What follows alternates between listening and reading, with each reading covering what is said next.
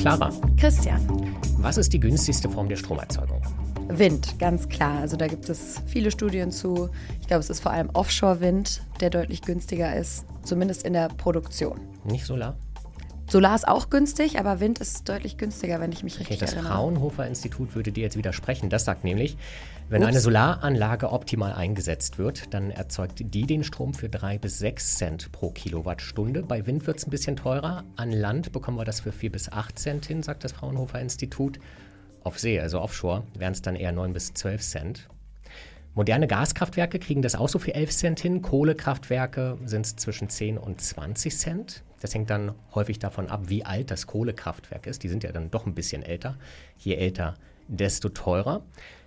Und das würde ja im Kern bedeuten, je mehr erneuerbare Energien wir bauen, desto günstiger müsste eigentlich unser Strom werden, richtig? Theoretisch ja. Und das ist aber wieder ganz interessant, weil es natürlich davon abhängt, wo es viel Wind gibt, wo es viel hm. Sonne gibt. Also das ist wahrscheinlich der Hintergrund zu diesem optimal eingesetzt. Und ähm, ja, im Grunde müssten wir immer günstigere Energie bekommen, denn wir genau. haben ja immer mehr Erneuerbare im Netz. Aber ist dir aufgefallen, der Anteil der erneuerbaren Energien in Deutschland, der steigt und steigt und steigt. Letztes Jahr lag er schon bei fast 60 Prozent. Und irgendwie wird unser Strom dann doch nicht günstiger. Man muss so ein bisschen den Preisschock herausrechnen, den Russland vor zwei Jahren mit dem Angriff auf die Ukraine verursacht hat. Seitdem sind die Strompreise wieder gefallen, deutlich sogar. Wer sich inzwischen umschaut, der kriegt den Strom als Neukunde, muss man immer dazu sagen, als Neukunde fast so günstig teilweise wie vor fünf Jahren, also 2019. Aber von 10 Cent pro Kilowattstunde, von diesen Preisen oder sogar 4 Cent pro Kilowattstunde, davon sind wir sehr weit entfernt. Der Strom bei uns in Deutschland, der wird einfach nicht so richtig günstiger. Ja, da muss man natürlich auch nochmal bedenken, wie sich Strompreise zusammensetzen, beziehungsweise dass wir natürlich auch immer für die teuerste Stromproduktionsart sozusagen mitbezahlen. Mhm. Also solange noch Braunkohle im Netz ist oder Kohle, das sind jetzt gar nicht so die teuersten, aber solange noch teure Produktionsarten im Netz sind, dann müssen wir auch diese Preise mitbezahlen. Trotzdem ist natürlich die Entwicklung eine, die sich drehen müsste, wenn wir vor allem diese Geschichte weitererzählen wollen genau. von dem günstigen Strom aus erneuerbaren Energien und wie das geht und woran es liegt, dass die Strompreise noch nicht so sinken, darüber können wir heute mit unserem Gast sprechen. Leonhard Birnbaum, Vorstandschef von E.ON und Präsident der Vereinigung der europäischen Elektrizitätswirtschaft Eurolektik. Hallo und herzlich willkommen. Schön, dass Sie da sind. Ja, guten Morgen. Ich freue mich. Bevor wir loslegen, wie immer der kurze Hinweis von uns. Ihr findet alle Folgen des Klimalabors bei RTL Plus und zum Nachlesen auf ntv.de. Wenn ihr Fragen habt, schreibt uns gerne eine E-Mail an podcasts.ntv.de und wenn ihr uns unterstützen wollt, bewertet das Klimalabor gerne bei Apple Podcasts und Spotify. Herr Birnbaum, dann legen wir mal los. Wann kommt denn der Tag, an dem wir diese super günstigen 4 Cent pro Kilowattstunde eins zu eins an die Kundinnen und Kunden weitergeben können? Ähm, also der, der kommt eigentlich nie. Ne? Weil Sie auch noch ein bisschen verdienen wollen. Nein, weil äh, die 4 Cent nur eine Komponente sind. Also wir geben ja heute schon die 4 Cent weiter. Ähm, Im europäischen Strommarkt gibt es ja einen Großhandelsmarkt und wenn da jemand für, ehrlich gesagt, für null wahrscheinlich reinbietet, in diesem, dann wird das auch im Preis weitergegeben. Aber der Endkundenpreis hat einen hat nur begrenzt etwas mit dem Großhandelspreis zu tun. Ne? Also was Sie jetzt mhm. geschildert haben, sind sozusagen die Produktionskosten in der Erzeugung. Und da kommt dann drauf die Stromsteuer, die Mehrwertsteuer, die Konzessionsabgabe, das sind mhm. alles staatliche Lasten. Die haben die Tendenz, immer nur sehr begrenzt zu sinken über der Zeit. Im Allgemeinen steigen die. Es gibt eine Ausnahme. Ne? Das ist immer so ein Ding mit den Steuern. Ja, die Steuern kommen obendrauf. Ähm, das heißt, egal wie günstig der Strom ist, die haben sie auf jeden Fall on top. Könnten sie ja sagen, okay, fein. Aber dann haben sie das Problem, sie müssen die Erneuerbaren in das System integrieren. Also ich gebe Ihnen das Beispiel. Es ist übrigens Solar am günstigsten, es stimmt. Ja, mhm. Solar produziert den billigsten Strom, aber nicht in der Nacht. Also wenn Sie nur Solar hätten, könnten Sie ja theoretisch sagen, müsste doch der Preis auf drei bis sechs plus Steuern gehen. Mhm. Aber dann, wenn Sie nur Solar hätten, bräuchten Sie irgendeine Reserve für die Nacht. Die müssten Sie auch bezahlen. Und wir brauchen ja vor allem auch in der Nacht Licht und Also am späten Strom. Abend. Naja, ja, ehrlich gesagt, Abend. der Stromverbrauch tagsüber schon größer, weil die Produktionen zum Beispiel laufen und weil die Betriebe laufen, die Einkaufsläden etc. Aber trotzdem, wenn Sie nur Solar hätten, würden Sie in Ihrer Logik sagen, müsste es doch ganz billig sein. Mhm. Aber dann würden Sie darüber nachdenken, würden sagen, ja, aber irgendjemand muss ja irgendwas bezahlen, damit auch in der Nacht noch Strom da ist. Mhm. Meinetwegen eine Batterie. Dann haben Sie, also äh, dann müssen Sie auch, wenn Sie Wind haben, müssen Sie zum Beispiel äh, Reserven vorhalten für den Fall, dass es mal eine windstille Nacht gibt. Das nennen wir die Systemintegrationskosten. Und je mehr Erneuerbare Sie ins System hineinbringen, desto mehr Systemintegrationskosten müssen Sie bezahlen. Also wird der Strom teurer jetzt durch die Energiewende? Nein, es gibt zusätzliche Komponenten, die bezahlt werden müssen und die kompensieren so ein bisschen die Geschichte, dass die Erneuerbaren sehr günstig sind. Mhm. Wir hatten kein Problem, die Erneuerbaren in der letzten Dekade dazu zu addieren, weil wir hatten ja noch eine konventionelle Reserve, die sich darum gekümmert hat, dass das System stabil ist. Aber jetzt schalten wir die Kernkraft, haben wir die Kernkraft abgeschaltet. Wir schalten demnächst die Kohle ab. Und jetzt äh, diskutieren Sie ja, wir brauchen eine Kraftwerksstrategie, damit wir eine Gasreserve haben. Mhm. Die muss auch bezahlt werden. Also ähm, salopp gesagt, es stimmt genau, die Erneuerbaren machen die Stromgestehungskosten günstiger.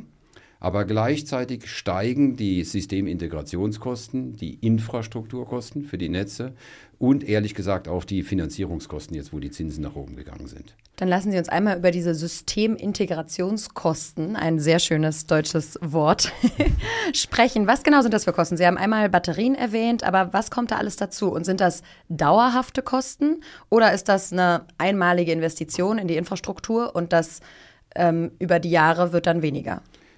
Ähm, also es ist eigentlich, ein, vor allen Dingen ist es eine, äh, eine, Investition in die Infrastruktur, die wird dann über 20 Jahre langsam abgeschrieben. Mhm. Das heißt, äh, irgendwann, also wenn Sie 2060 in die Zukunft denken, ja, wir haben die Infrastruktur gebaut, wir haben unendlich viel Erst erneuerbar. 2060? Ich sag mal, wenn man weit genug in die Zukunft geht, okay. äh, dann ist man, und alles ist abgeschrieben und muss nicht mehr bezahlt werden, mhm. dann kommt irgendwann eine tolle Zeit. Aber ehrlich gesagt, so lange Blicke in die Zukunft bringen nichts. Die Leute interessieren ja nur die nächsten zehn Jahre. In den nächsten zehn Jahren steigen die Integrationskosten, es steigen die Infrastrukturkosten. Ich will das mal so, ist nicht ganz korrekt, aber an so einem Beispiel plakativ machen. Äh, äh, warum brauchen wir mehr Infrastruktur? Ich, E.ON, habe letztes Jahr ISA 2 stillgelegt. Mhm. Kernkraftwerk, Kernkraftwerk, bei Landshut. Ja. Der Strom ging im Wesentlichen von Landshut nach München. Äh, wahrscheinlich physikalisch. Äh, das Kraftwerk hatte 1500 ungerade Megawatt Leistung und hat einen Netzanschluss von 1000, einen Netzanschluss von 1500 Megawatt gehabt. Mhm. Das läuft ungefähr 8000 Stunden im Jahr, so ein Kernkraftwerk, produziert also 1,5 Gigawatt mal 8000 Stunden, ungefähr 12 Terawattstunden, also 12 Milliarden Kilowattstunden Strom pro Jahr. Ich vertraue Ihnen jetzt mit der Rechnung. Glauben Sie mir, ungefähr stimmt's. Ja? ja. Also 12, 12 Terawattstunden pro Jahr. Jetzt ersetzen wir das mal, sagen wir mal, durch Wind in Bayern. Und ich bin ganz großzügig und sage, der Wind weht ungefähr 2000 Stunden im Jahr. Und es werden Windräder in Bayern gebaut. Aber 2000 Stunden im Jahr wäre auch echt optimistisch. Ja. ja. Aber äh, gehen wir, ich könnte auch mit Solar rechnen und Solar wird, also nehmen wir Solar. Okay. Ähm, ungefähr 1000 Stunden im Jahr haben Sie wirklich Sonne. Äh, die, äh, und dann müssten Sie also, um die gleichen 12 Terawatt zu produzieren, müssten Sie 12.000 Megawatt Solar bauen also 12 Gigawatt. Das heißt, anstatt einem Anschluss über anderthalb Gigawatt brauchen Sie einfach achtmal mehr. Mhm. Ja, sie, äh, weil sie einfach nur 1000 statt 8000 Stunden produzieren. Und dafür dann achtmal mehr Leitungen. Ja, sie brauchen, auf jeden Fall brauchen sie dann die entsprechenden Anschlüsse, die Leitungen. Sie müssen das dann alles einsammeln. Sie brauchen die Fläche. Ähm, und deswegen braucht man eben einfach mehr Infrastruktur. Erneuerbare mhm. verbrauchen zwei Dinge. Erneuerbare verbrauchen Fläche und Geld, mhm. also Kapital zum Bau.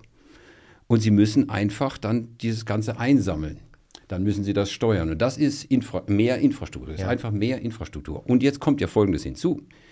Wenn die Sonne scheint, haben sie dann plötzlich, also sie haben übers Jahr gerechnet, 12 Terawattstunden, 12 Milliarden Kilowattstunden Strom. Mhm. Aber das, bei der Kernkraft hatten sie sie als Band, immer dann, wann sie sie gebraucht dauerhaft. haben, durch, dauerhaft. Jetzt haben sie manchmal 12 Gigawatt und manchmal und nachts null. Mhm. Und jetzt müssen Sie das Profil noch glätten. Mhm. Und dafür müssen Sie wieder Geld in die Hand nehmen. Das heißt, die sehr günstige Solarenergie, also wenn ich sie einfach in diesem Gedankenexperiment eins zu eins ersetze, die hat halt irgendwelche Nebenkosten. Und mhm. deswegen sind die Endkosten, Entschuldigung, die Endkosten, äh, die Endpreise für die Kunden, die, die hängen natürlich zusammen mit den Kosten der Erzeugung, aber halt nur teilweise. Mhm. Sie hatten gerade zehn Jahre gesagt, mal angenommen, das dauert jetzt noch zehn Jahre, der Umstieg komplett auf erneuerbare Energien. In diesen zehn Jahren muss man dann davon ausgehen, dass unsere Strompreise eher steigen als sinken werden? Ich habe jetzt nur gesagt, die nächsten zehn Jahre sind das, was die Leute im Allgemeinen interessiert. Okay. 30 Jahre in die Zukunft irgendwie ist zu weit entfernt. Der Umstieg auf Erneuerbare soll ja 80 Prozent bis 2030 und dann 100 Prozent bis 2040 erfolgen. Ähm, in dieser Zeit haben wir auf jeden Fall steigende Infrastrukturkosten und steigende ähm, Integrationskosten auf der Stromseite. Jetzt kann es trotzdem für Haushaltskunden in der Zeit günstiger werden, weil wir haben ja nicht nur Strom, wir haben auch noch Wärme und Mobilität. Und die eigentliche Idee ist, der Strom wird teurer, die Infrastruktur für den Strom wird teurer, die Integration für das Ganze wird teurer, aber der Umstieg zum Beispiel von einem Benziner auf ein E-Auto, das wesentlich energieeffizienter ist, könnte dafür sorgen, dass man dann die Mobilität günstiger kriegt. Zum Beispiel insbesondere, wenn man sich den Strom selber produziert auf seiner Garage. Und dann hätte man zwar steigende Stromkosten, aber fallende Kosten für Gas, für die Heizung, fallende Kosten für Benzin und könnte in Summe dann trotzdem gleich gut wie jetzt rauskommen und nachhaltig sein. Okay. Also man muss aufpassen, ne? die, Stromsta die Strompreise steigen tendenziell, aber die Energiewende funktioniert eigentlich nur, wenn sie über alle Energieträger hinwegdenken. Es, schiebt, es verschiebt sich so ein bisschen, das sind Unterschiede. Ja, das stimmt, aber nicht für alle gleich. Ja, Da hängt es jetzt natürlich davon ab, haben Sie ein Einfamilienhaus, produzieren sich Ihren eigenen Strom, haben Sie ein E-Auto oder sind Sie Mieter in irgendeiner Stadt und haben halt kein, äh, ne, dann kriegen Sie einfach nur höhere Preise ab. Ne? Das heißt, das ist auch nicht für alle gleich. Deswegen ich tue mich immer schwer mit Preisprognosen, aber man muss schon sagen, äh, Preise und Kosten sind schon zwei unterschiedliche Dinge. Kosten haben einen Impact auf Preise, aber Kosten sind nicht das gleiche wie Preise. Okay. Und trotzdem ist es ja inzwischen wirklich ein guter ökonomischer, ein wirtschaftlicher äh, Business Case, wie man so schön sagt, erneuerbare Energien auszubauen. Also darüber streitet sich ja inzwischen kaum jemand mehr, dass es sich lohnt, einen Windpark zu bauen, Solarenergie auszubauen. Also da gibt es ja auch große Investoren, die da jetzt reingehen. Wie passt das zusammen? Werden diese Anschlüsse von anderen bezahlt? Also die Infrastruktur ist da nicht reingerechnet? Ja, also wenn Sie heute einen Windpark bauen, sind Ihnen die Infrastrukturkosten egal und die Systemintegrationkosten egal, denn die werden sozialisiert über die Netzentgelte. Ich bin ja der größte Netzbetreiber in Deutschland. Meine Netzentgelte steigen kontinuierlich und zwar deutlich. Warum? Sie sind Windparkproduzent, Sie, Sie haben ein Projekt, Sie haben einen Windpark entwickelt und stellen fest, boah, ich kann den Strom, den ich da erzeuge, ja gut verkaufen, ich verdiene daran Geld. Dann kommen Sie zu mir und sagen, Birnbaum, ich brauche einen Netzanschluss. Und ich bin verpflichtet, Sie anzuschließen. Okay. Dann schließe ich Sie also an. Egal, wo ich bin und Ja, äh, ich bezahlt, äh, Sie bezahlen dann für den Anschluss, aber nur für den Anschluss einmal. Das ganze Netz dahinter ist mein Problem. Wenn Sie jetzt den Windpark an der falschen Stelle in Deutschland gebaut haben, an einer Stelle, wo ich Sie ständig abregeln muss, weil Sie ständig das System überlasten, ist Ihnen das völlig egal. Denn ich muss Sie, wenn ich Sie abregle, kompensieren. okay. Also das heißt, Sie kriegen eine Entschädigung. Also Sie haben an der falschen Stelle gebaut, Sie überlasten das Netz an der falschen Stelle. Und immer wenn ich Sie zwingen muss, nicht zu produzieren, damit das Netz nicht überlastet ist, muss ich Ihnen dafür Geld geben. Das heißt, Sie haben, über, Sie haben, nur, Sie haben nur Upside. Alles Downside Kein sozialisieren Risiko. Sie, Sie haben kein Risiko. Nur einmal ganz kurz, warum muss der Windpark, warum kann man einen Windpark an der falschen Stelle bauen? Ähm, äh, wenn, Sie, äh, wenn Sie den Windpark nicht nahe am Verbrauch bauen, muss der Strom ja dahin transportiert werden, wo der Verbrauch ist. Also Beispiel hier, wir sind jetzt in Berlin. Berlin hat viel Verbrauch. Ein Windrad, das direkt an der Stadtgrenze steht, hätte physikalisch, ich vereinfache sehr, ja, wenig Probleme, weil die Nachfrage sehr nah an der Produktion ist. es würde nie abgeregelt werden wahrscheinlich. Ja, sagen wir vereinfacht ja. Also die Wahrscheinlichkeit, dass es abgeregelt werde, wär, wäre geringer. Wenn Sie jetzt das gleiche Windrad an der Ostseeküste bauen, Wo ja einige gebaut werden. weil da mehr Wind ist, klar, dann muss der Strom, ich vereinfache, von der Ostseeküste nach Berlin kommen. Das geht gut fürs erste Windrad, fürs zweite, für den dritten Windpark, aber irgendwann sind die Leitungen voll. Und wenn Sie dann immer noch weiter bauen, dann produzieren Sie einfach Überlast auf den Leitungen. Dann haben wir Stau. Sozusagen ein Stau. Aber ja, genau. das ist ja tatsächlich eine ziemlich interessante Grundsatzfrage. Wir haben hier auch schon oft mit Windpark-Investoren und Menschen gesprochen, die eben genau die erneuerbaren Energien in Deutschland an, eigentlich an den richtigen Stellen ausbauen wollen. Und da gibt es ja immer wieder diese Haltung, wir bauen Wind da aus, wo es besonders viel Wind gibt und Sonne da, wo es besonders viel Sonne gibt. Also im Großen gedacht, wir gehen in die Wüste und bauen Nee, das- riesige ja, Solarparks. Deswegen, aber deswegen ist die Solar vor allen Dingen in Bayern. Ne? Ja. Also, da haben wir mehr Sonne im Schnitt. Deswegen Genau. haben die Bayern auch mehr PV, sehr viel mehr PV als der Rest Deutschlands. Und das lohnt sich dann dann auch. Aber Sie sagen jetzt, man muss die Balance finden zwischen der richtigen Stelle gesehen, gemessen an Wind und Sonne und da, wo der Strom gebraucht wird. Ich habe gesagt, in dem momentanen System, in dem also äh, Marktdesign, in dem die Systemkosten sozialisiert werden, lohnt es sich für den Investor, da zu bauen, wo er am meisten produzieren kann. Da baue ich doch lieber da, wo ich viel Wind habe, dann habe ich mehr Kilowattstunden, die ich verkaufen kann. Ja. Aber das Ähm, ist ja auch im Sinne der Energiewende eigentlich gut, oder? Äh, Nicht, wenn ich mit dem Strom nichts anfangen kann. Wenn ich ihn nicht dahin, also wenn ich ihn, wenn ich sie abregeln muss, weil sie an der falschen Stelle sind, dann nützt mir das nichts. Ne? Das heißt, äh, wir kommen jetzt in eine Welt hinein. Das war alles kein Problem in der Anfangsphase. Das Netz war groß, das Netz war stark, die Reserve war da, es gab noch Kohle, es gab noch Kernkraft, es war alles da. Und da konnte man die Erneuerbaren zubauen und die in Anführungszeichen Probleme, die die verursacht hatten, wurden durch das große System einfach geschluckt. Aber jetzt gehen wir in ein System hinein, in dem es ja nur noch Erneuerbare geben soll. Und dann ist ja so, und in dem die Netze mittlerweile am Limit sind. Und dann kommen jetzt natürlich diese ganzen Probleme auf. Jetzt muss ich plötzlich eine zusätzliche Leitung bauen. Ne? Und deswegen, ähm, also ich beschwere mich nicht. Für E.ON ist das toll. Ne? Wir sind Netzbetreiber. Also wenn mehr, wenn mehr Netze gebraucht werden, heißt das, ich werde mehr gebraucht und meine Leute haben mehr zu tun. Ich habe im letzten Jahr dreieinhalbtausend Leute eingestellt. Ja, wir wachsen. Also das ist eine schön, also schön für einen Vorstandsvorsitzender, ein Geschäft zu haben, das wächst, wo man Ja. Leute einstellen kann, wo man gebraucht wird. Aber es kostet halt und ich muss die Rechnung weitergeben. Und das mache ich nicht so gerne. Ich will die minimale Rechnung weitergeben. Die Rechnung weitergeben natürlich an die Kunden und Kundinnen am Ende. Ja, man kann das System auch anders machen. Es gibt zum Beispiel Märkte, äh, da läuft es so, wenn Sie ein Windrad bauen, kriegen Sie einen bestimmten Preis für Ihre Produktion. Aber wenn Sie vom Netzbetreiber vom Netz geschmissen werden, weil Stau ist, und Sie bitte nicht noch Autos auf die Autobahn schicken sollen, also Elektronen auf die Autobahn schicken sollen, ne, dann ist das Ihr Problem. Dann kriegen Sie einfach kein Geld mehr. Und dann, wenn ich jetzt ein Investor bin, dann sage ich plötzlich, oh, wenn ich an der falschen Stelle bin und zu häufig vom Netz geschmissen werde, vielleicht verdiene ich dann doch nicht, ist ja ein Risiko. Vielleicht sollte ich doch woanders bauen. Dann haben Sie, Die was Sie, Entscheidung trifft man idealerweise, bevor man den Windpark baut. ja klar. Aber, der, äh, der, aber was Investoren machen ist, sie nehmen jedes Risiko und überlegen sich, ist das ein akzeptables Risiko. Im Moment, wenn es aber kein Risiko ist, weil das Risiko von Ihnen bezahlt wird, dann spielt das auch keine Rolle bei der Entscheidung. Also deswegen, man kann, indem man Risiken verlagert, auch dazu bringen, dass der Windparkbetreiber dann darüber nachdenkt. Und vielleicht würde er dann zum Beispiel sagen, vielleicht sollte ich noch eine Batterie dazu bauen. Wenn dann Stau ist, speichere ich meine Elektronen und speise sie dann wieder ein, wenn der Stau vorbei ist. Dann können Sie da noch Heute, wenn er eine Batterie baut, vereinfacht wieder, ja, äh, ist es eigentlich nur Kapitalverschwendung für den Investor. Und das ist in Deutschland so. Sie haben gerade gesagt, es gibt so. andere Märkte, wo das anders ist. In zum Texas Beispiel. zum Beispiel. Wenn Sie an Okay. der falschen Stelle in Texas bauen, ist Ihr Problem. Okay. Macht man dann auch nicht. Ne? Das Also klingt ma- sehr amerikanisch. Ja.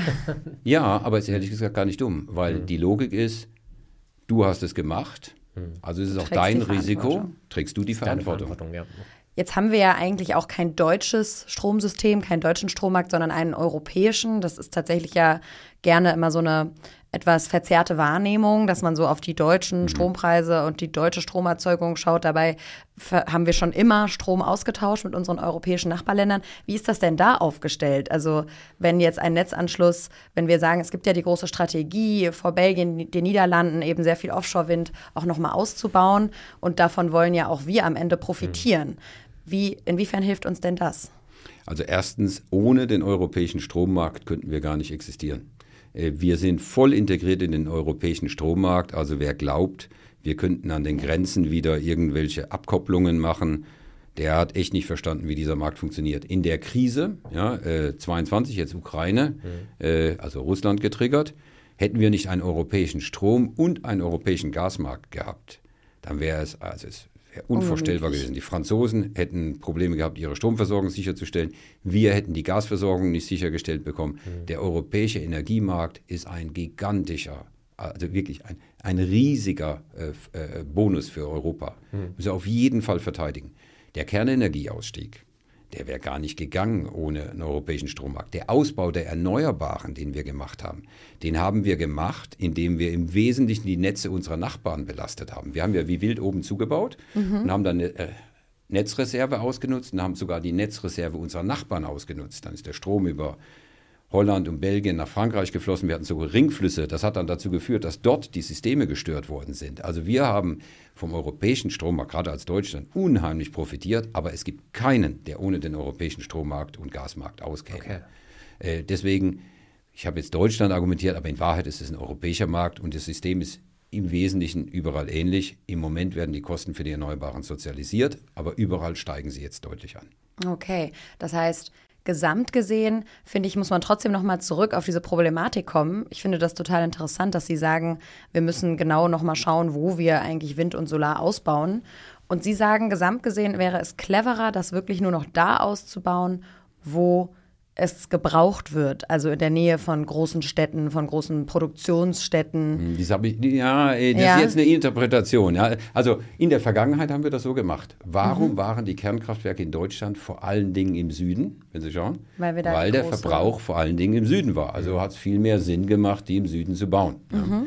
Ähm, äh, jetzt äh, bei Erneuerbaren habe ich nur gesagt, wir müssen, wenn wir sie ausbauen, sie synchronisiert mit der Infrastruktur ausbauen. Mhm. Wenn wir sie sozusagen ja. an der falschen Stelle ausbauen, ja, ähm, dann produzieren wir den Verkehr, ja, den Elektronenverkehr an der falschen Stelle. Wir haben ja die Straßen nicht mhm. und produzieren dann Staus.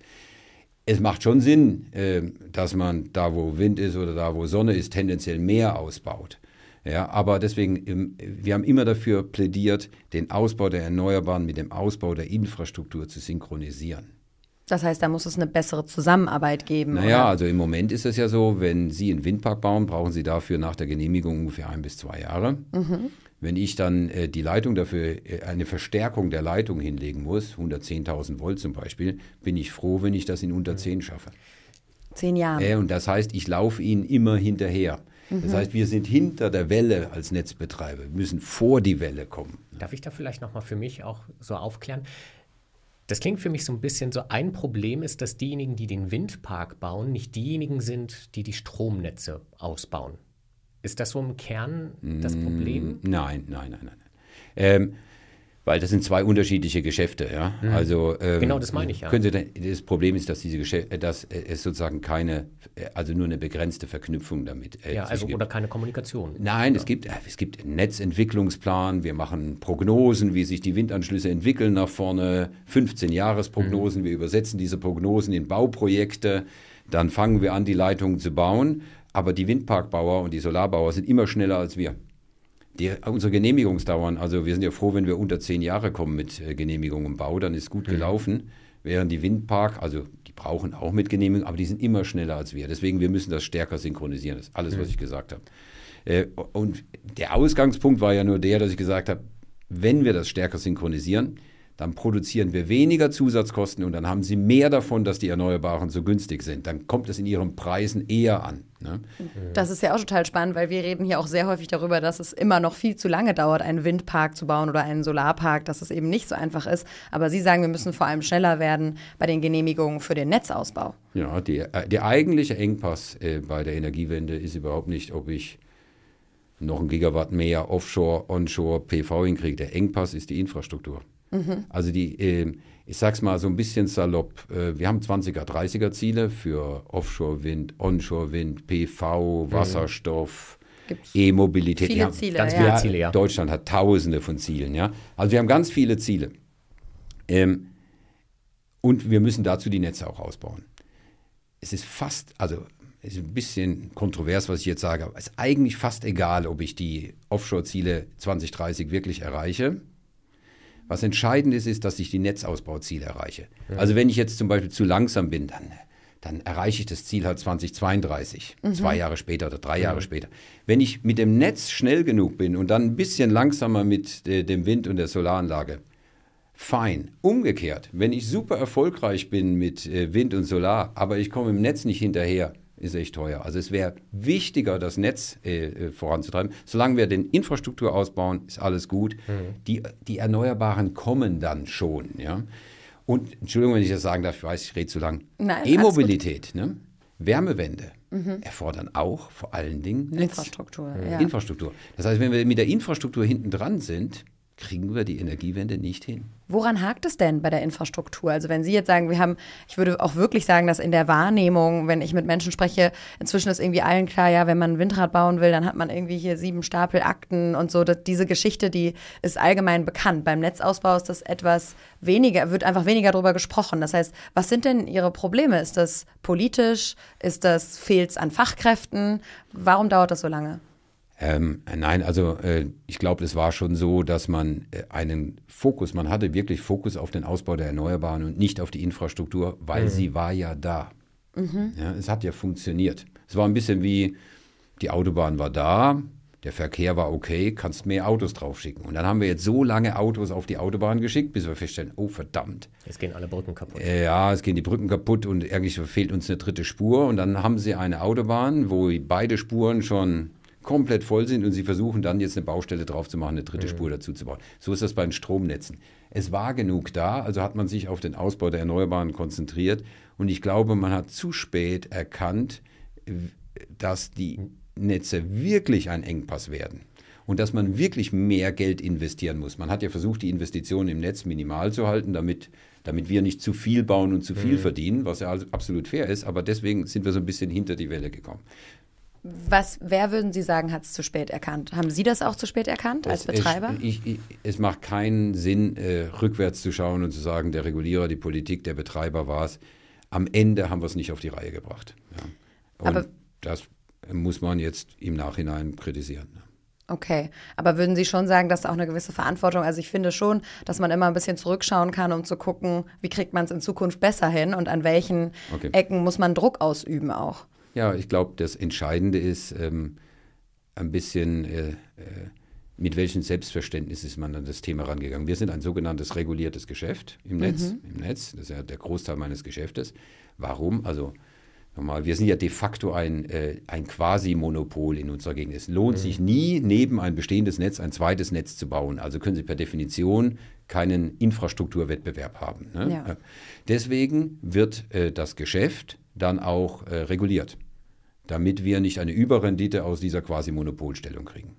Das bedeutet aber, dass es einen Regulierer gibt. Bei uns ist das die Bundesnetzagentur, die festlegt erstens, was wir bekommen und zweitens, wie viel wir ausgeben sollen. Mhm. Also wir dürfen nur investieren im Rahmen der Netzentwicklungspläne mhm. und unserer Aufgaben. Wir dürfen nicht einfach Leitungen bauen, weil wir das Gefühl haben, da könnte etwas kommen. Die Regulierung war in der Vergangenheit vor allen Dingen, ich nenne es jetzt mal salopp, äh, Stromkundenschutz oder Gaskundenschutz, also Kundenschutz. Mhm. Minimale Preise war das hauptsächliche Ziel, also so salopp gesagt Verbraucherschutz. Das macht sich ja politisch immer ja. ganz gut. Ja, aber es war ja auch die Aufgabe auch, des genau, Regulierers. Genau, ja. Jetzt ist aber eine Zeit, wo der Regulierer einen schwierigen Balanceakt machen muss. Er muss immer noch diesen, ich nenne es jetzt mal Verbraucherschutzgedanken mhm. treiben, keine Überrenditen, keine unnötigen, exzessiven Investitionen aber er muss gleichzeitig im Kopf haben, ich muss aber auch ermöglichen, dass die Energiewende funktioniert, die zu mhm. höheren Investitionen, höheren Kosten führt. Also plötzlich hat jetzt der Regulierer zwei Aufgaben, während der Vergangenheit nur eine Aufgabe für sich wahrgenommen mhm. hat. Und erst als der Regulierer diesen, das akzeptiert hat, Herr Müller jetzt, der Chef der Bundesnetzagentur, seitdem mhm. Können wir deutlich besser investieren.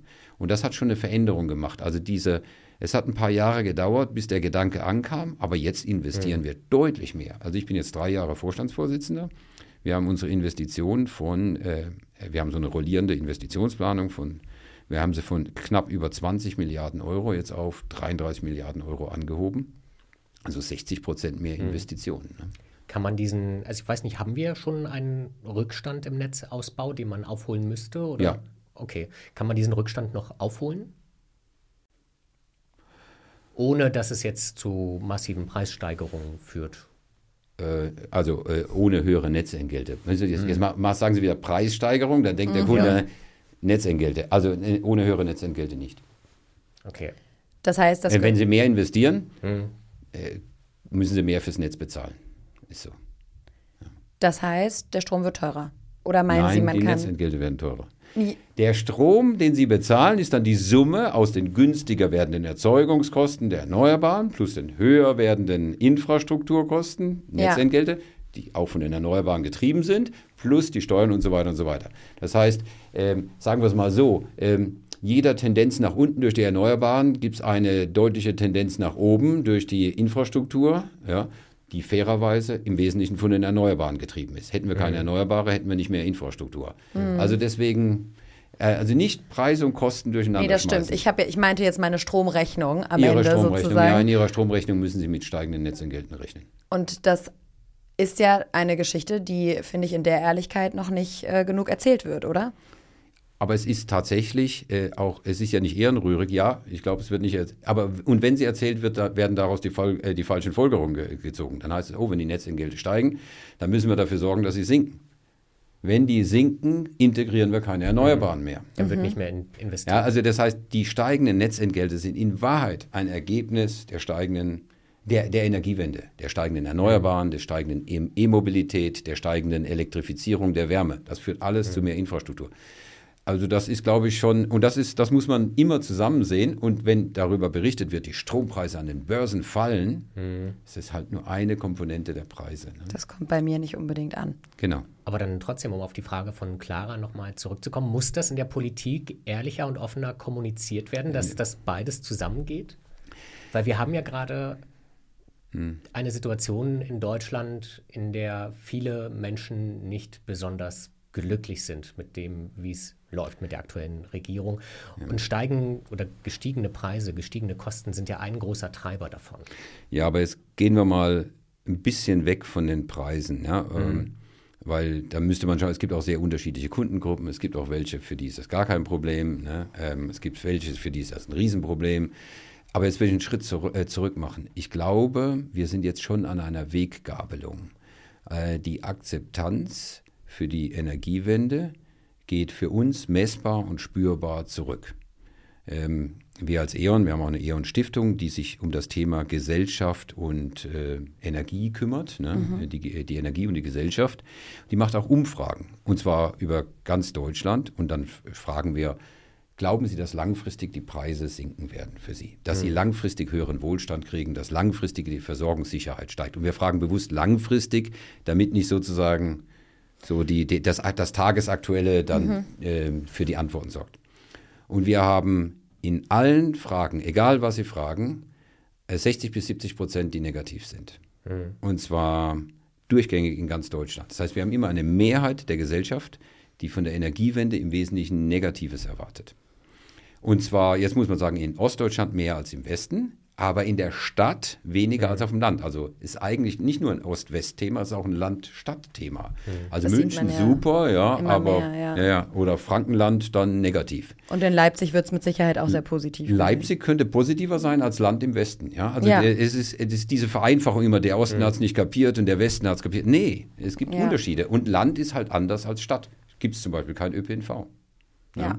Ähm, also äh, wir beobachten das jetzt. Wir kommen in eine Zeit, wir haben keine äh, mehrheitlich positive Wahrnehmung des Projektes Energiewende. Mhm.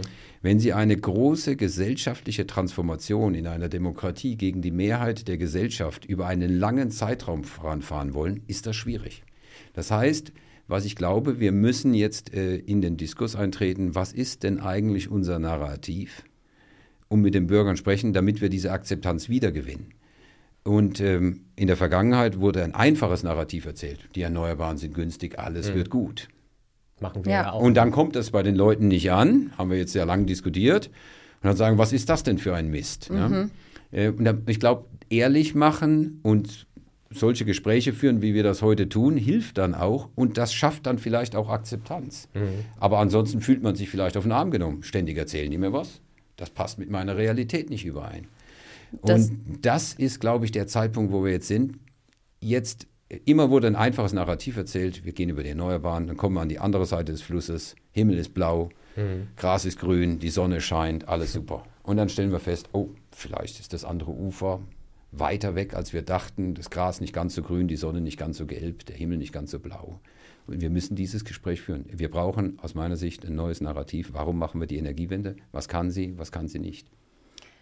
Ich finde, da lohnt sich dann auch nochmal ein Blick. Äh, Sie haben schon gemerkt, ich bin ein Fan, auch ab und zu in die Vergangenheit zu schauen. um, ähm, aber nur, um dann nach, nach vorne zu schauen. Um, ähm, und ich habe tatsächlich auch jetzt bei der Recherche gesehen, also noch 2014, 13, 15, also in dem Zeitraum wurde E.ON sehr, sehr scharf kritisiert von vielen Umweltverbänden. Da gab es auch Zahlen, also dass eben äh, sehr wenig noch verhältnismäßig in erneuerbare Energien investiert wurde.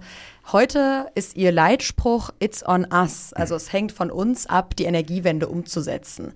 Sehen Sie da auch in der Entwicklung der Anbieter, der Netzanbieter, der Energieproduzenten, also ich spreche jetzt mal von der Branche im Allgemeinen, eine Verantwortung, diese Narrative umzugestalten und besser zu erzählen? Hm. Äh, also It's on us, es hängt an uns ab, sagen wir mit einem Selbstbewusstsein versuchen das auch ohne Arroganz zu sagen, wenn ich der größte Netzbetreiber in, in Deutschland sowieso, aber eigentlich auch in Europa bin, dann muss ich sagen, oh, irgendwas trage ich ja wohl bei. Ne? Mhm. Dieses Selbstverständnis muss ich haben und es, es macht ja dann auch meine Leute stolz und dann arbeiten sie ja auch gerne an dem Thema. Also deswegen, wir machen das bewusst, äh, dass wir uns neu positioniert haben. Die E.ON von 2014 und die E.ON von heute haben nichts miteinander zu tun.